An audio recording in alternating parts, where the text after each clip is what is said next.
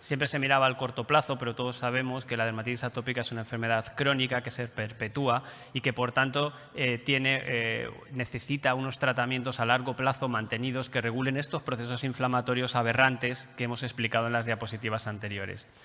Y ahora tenemos herramientas terapéuticas para tratar una gran batería de pacientes con distintas características clínicas.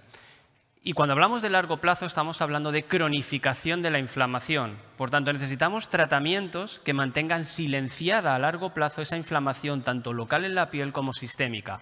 Pero también recordad, en las etapas de mayor cronificación, el perfil que presentan estos pacientes es heterogéneo. No solo tenemos respuestas tipo 2, sino que también podemos tener respuestas de tipo 1, TH17, interleuquina 22. Por tanto, en muchas ocasiones, silenciar la inflamación va a ser suficiente para mantener esas respuestas eh, adecuadas. Pero puede haber momentos en los que necesitemos fármacos de más amplio espectro. La pregunta a la que os vais a tener que enfrentar es qué fármacos elegimos para mantener un tratamiento sostenido a largo plazo con un buen perfil de seguridad. Y eso va a depender mucho de cómo vuestros pacientes respondan a los distintos tratamientos que vayáis eh, ensayando en ellos mismos. Por tanto, desde un punto de vista inflamatorio, cuando hablamos a largo plazo, necesitamos silenciar esa inflamación. Y hemos visto que existen datos de, eficacia a largo plazo y seguridad mantenida en vida real para los biológicos que se están ensayando y tenemos que ver ahora cómo en algunos pacientes que no sean respondedores a esos tratamientos podemos utilizar otras herramientas que tengan un amplio espectro de inhibición. Además de la inflamación, tenemos el picor, y el picor hemos contado en las primeras diapositivas que interacciona directamente con la desestructuración de la barrera. Todos sabemos que cuando se inicia el picor se produce ese ciclo vicioso de picor rascado, pero ¿cuál es el papel de la inhibición de las citoquinas de tipo 2 en el contexto del picor en la dermatitis atópica? Como todos sabemos, en el picor, eh, el picor es un mecanismo heterogéneo, complejo, es un síndrome que engloba distintas vías patofisiológicas. Pero en el contexto de la dermatitis atópica tenemos que distinguir entre el picor agudo, mediado fundamentalmente por vías histaminérgicas, y el picor crónico, donde está, eh, juega un papel muy importante las neuronas sensoriales no histaminérgicas. Hemos visto que interleuquina 31 es una citoquina esencial para generar picor agudo junto con la histamina. Y en ese sentido, interleuquina 4 e interleuquina 13 contribuyen a la expansión de esas células TH2 que producen interleuquina 31.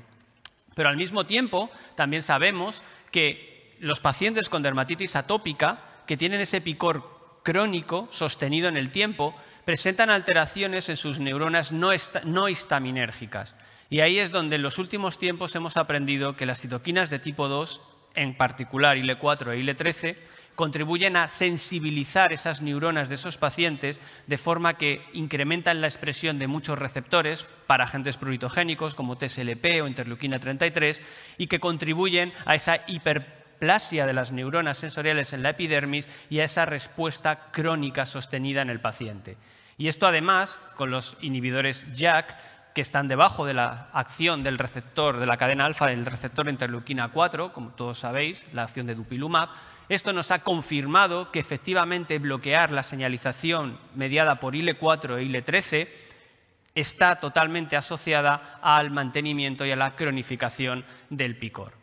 Por tanto, y en resumen, la dermatitis atópica presenta mecanismos complejos que se perpetúan, que se cronifican, que se hacen sistémicos y que contribuyen al desarrollo de multimorbilidades, y todos estos aspectos son los aspectos que mecanísticamente va a ser importante tener en cuenta para decidir qué tratamiento es el más adecuado para vuestro paciente y en caso de que esos tratamientos no sean respondedores, poder hacer un cambio a otro tipo de tratamiento de manera puntual o de manera combinada. Y son los grandes retos a los que nos vamos a tener que enfrentar, os vais a tener que enfrentar en un futuro. Pero entender de manera adecuada cuál es la contribución de la inflamación tipo 2 de las citoquinas IL4, IL13, IL31 y de las eh, moléculas JAK en los distintos perfiles que hemos visto en las diapositivas anteriores, pueden ayudar a allanar ese camino y a ir elaborando pautas de decisión que obviamente solo se van a verificar cuando se tengan datos desde un punto de vista clínico.